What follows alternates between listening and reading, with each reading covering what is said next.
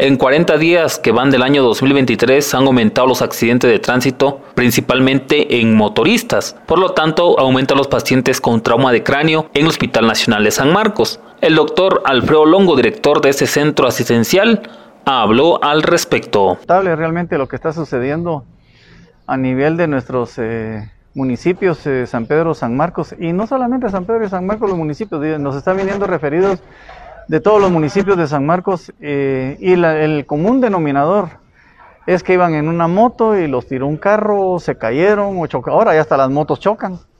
Antes era imposible creer que había que podían existir choques de, de, motos en nuestro medio, pero hasta eso se está incrementando.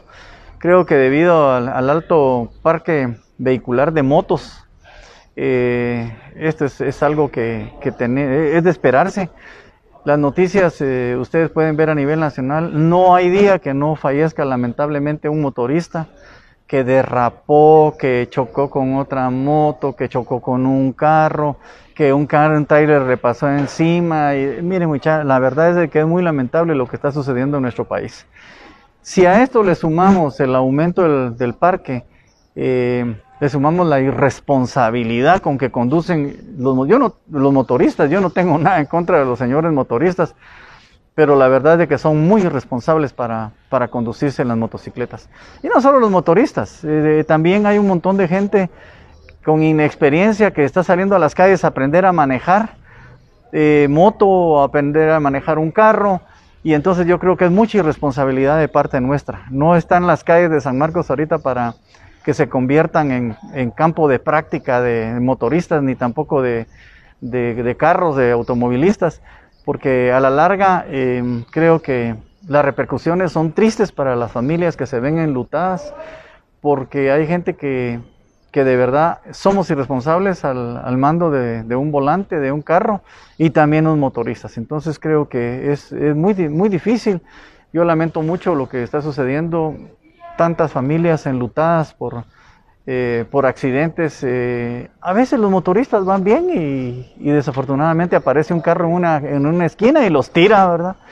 No respetamos los saltos, no, no cedemos eh, el paso como tiene que ser. A veces los semáforos, también hay complicaciones en los semáforos. en el hospital, les voy a comentar que en la esquina del hospital Alameda, ahí donde está la antigua reserva militares, hay colocado un semáforo pero creo que ese semáforo está mal sincronizado porque los que vienen de arriba de, Soche, eh, el semáforo les da verde y creo que del otro lado que viene la terminal sigue dando todavía eh, el paso. Y, he observado en muchas oportunidades que, ha estado, pero a, poco de, que haya una colisión ahí, creo que es un llamado de atención que le hago a, a las autoridades que, que regulan los semáforos en San Marcos para que se detengan, que vayan a observar el comportamiento de ese semáforo, porque ese semáforo no está funcionando bien y un día de estos va a suceder una catástrofe a ese nivel. Em, tenemos muchos eh, eh, pacientes que están ingresando al hospital, desafortunadamente con traumas severos de cráneo, porque la mayoría es otra cosa, irresponsables, tampoco usan casco y van como almas que lleva el diablo en las calles. Entonces, con trauma de cráneo. Ahí está en el intensivo, ventilada, eh, con un trauma eh, axonal difuso, con edema cerebral difuso, no tiene colecciones, pero eh, con un cerebro muy edematizado, muy complicada. al poco, a los pocos minutos de haber ingresado al hospital hubo necesidad de ventilarla.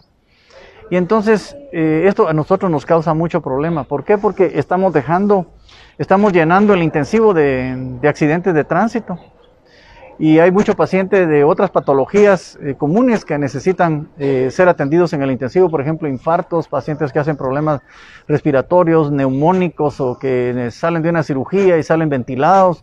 Entonces, eh, le estamos restando mucha oportunidad, pero nos estamos convirtiendo en un hospital en el área intensivo que estamos tratando demasiado trauma. Y, vemos eh, que aproximadamente a estos pacientes le cuestan 10 mil quetzales diarios al Hospital Nacional de San Marcos cuando están ventilados desde que ingresan. Y, entonces necesitan de un sostén muy especial de medicamentos y igual nosotros tenemos que responder y a nadie le vamos a, vedar el, derecho de, de tener que dar esta respuesta que la población tiene. ¿Cuántos pacientes de estos fallecen? yo le diría que aproximadamente el 60%, el 70% de todos los pacientes que vienen con este tipo de accidentes, a veces hay pacientes que están dos, tres semanas. Eh, imagínense ustedes lo que significa dos, tres semanas a 10 mil quetzales diarios para que el paciente a la larga, pues desafortunadamente, porque es desafortunado, termine perdiendo la batalla y que fallezca dentro de las instalaciones del hospital.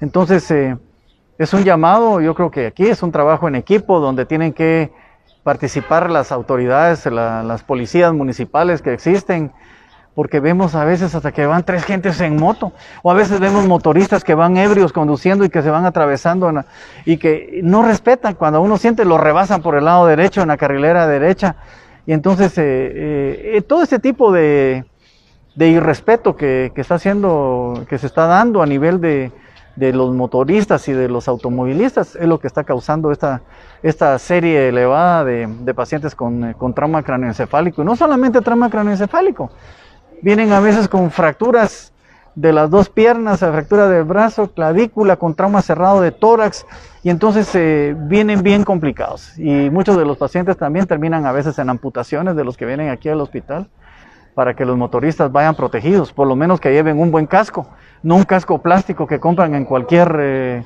en cualquier esquina, sino que sean cascos que de verdad eh, protejan la vida. Debe existir conciencia de parte de las autoridades y más que todas las autoridades, yo creo que conciencia del que conduzca una moto, que por lo menos lleve el casco, porque el, el casco de todos los traumas que nosotros miramos aquí, el casco le puede salvar, le salva la vida a la mayoría de motoristas que van bien protegidos, que llevan un buen casco de calidad y que por lo menos eh, tienen la certeza que no van a venir con la cabeza despedazada, con fracturas, con pedazos de huesos incrustados en el cerebro, con salida de masa encefálica, como hemos estado viendo los pacientes que están acudiendo a la emergencia del Hospital Nacional de San Marcos.